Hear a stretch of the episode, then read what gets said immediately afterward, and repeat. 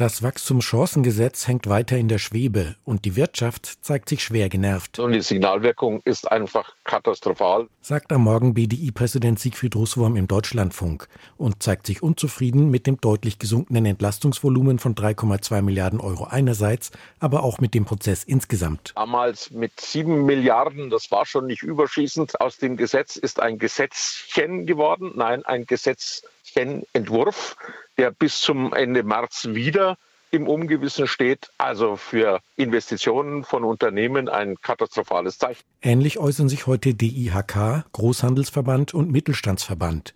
Zu wenig und inzwischen auch deutlich zu spät lautet die Kritik angesichts schlechter Konjunkturaussichten. Und die Bauwirtschaft warnt in Person von Dirk Salewski vom Bundesverband Freier Immobilien- und Wohnungsunternehmen. Solche Dinge bringen einen Attentismus in den Markt. Wenn es jetzt Leute gäbe, die investieren wollten, weil sie eine steuerliche Abschreibungsmöglichkeit bekämen, was machen die im Moment? Exakt nichts, weil sie warten ab, dass es kommt. Auch im politischen Raum dominiert der gescheiterte Vermittlungsausschuss die Debatte. Doch was heißt gescheitert? Der Kompromissvorschlag wurde ja mit 17 zu 13 Stimmen angenommen. Aber da die Unionsländer dagegen stimmten und das Gesetz im Bundesrat erneut scheitern lassen könnten, handelt es sich um ein sogenanntes unechtes Vermittlungsergebnis. Die Unionsländer blockierten wirtschaftliche Entlastungen, lautete entsprechend der Vorwurf in der heutigen Debatte zum Jahreswirtschaftsbericht.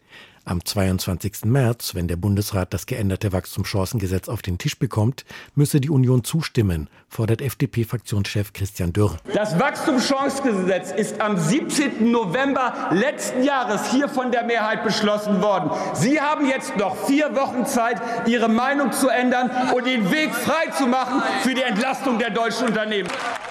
Die Bundesländer hatten das Wachstumschancengesetz kritisiert, weil Ländern und vor allem den Kommunen Steuermindereinnahmen drohen. Dieses Problem ist durch das geschrumpfte Entlastungsvolumen gelöst. Zum Beispiel wurde die 15-prozentige Erstattung für Klimaschutzmaßnahmen in Unternehmen gestrichen. Doch die Länder wollen ja auch, dass die Bundesregierung den Bauern bei den Kürzungen der Agrardieselsubventionen entgegenkommt. Anders als die SPD verknüpft die Union die beiden Themen miteinander.